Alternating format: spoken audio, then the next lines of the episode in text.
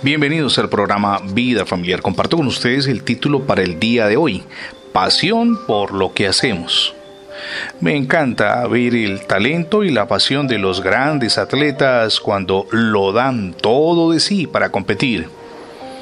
Muestran que aman el deporte.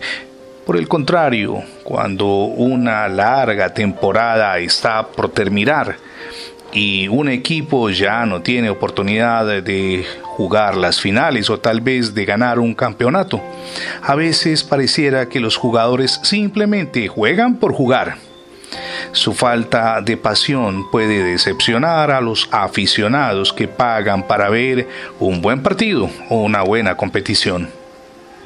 Mi amigo y mi amiga, la pasión es también un aspecto clave de la vida que imprimimos en lo que hacemos.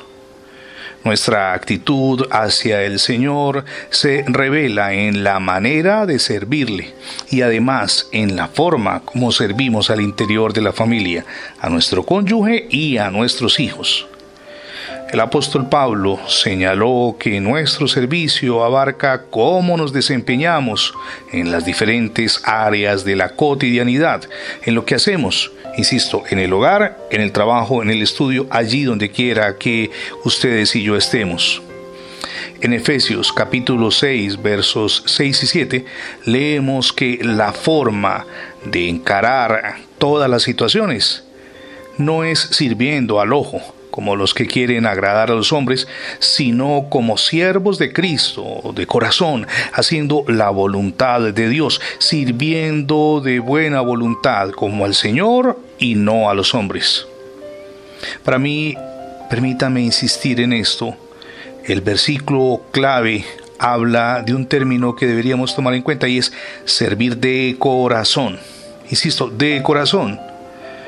Tengo un Padre Celestial que me ama y también le ama a usted profundamente. Y Él sacrificó a su Hijo Jesús por usted y por mí. ¿Qué menos podemos hacer que darle lo mejor de nosotros en nuestra vida espiritual, en nuestra vida personal, en la vida familiar y en nuestro desenvolvimiento cotidiano? La pasión de corazón, como dice el texto de Pablo, al vivir para Dios es la mejor respuesta a aquel que ha hecho tanto por usted y por mí, y por nuestra familia, por supuesto. Permítame preguntarle, ¿usted hace las cosas con pasión, con compromiso, con deseo de sacarlas adelante? ¿O fácilmente se da por vencido incluso en su entorno familiar? Es importante hacer ese alto en el camino, evaluarnos e imprimir cambios en nuestra forma de pensar y en nuestra forma de actuar. Permítame preguntarle para terminar, ¿ya recibió a Jesucristo en su corazón como su único y suficiente Salvador? Hoy es el día para que lo haga. Permita que Cristo gobierne en su vida, pero también en su hogar. Gracias por escuchar las transmisiones diarias del programa Vida Familiar.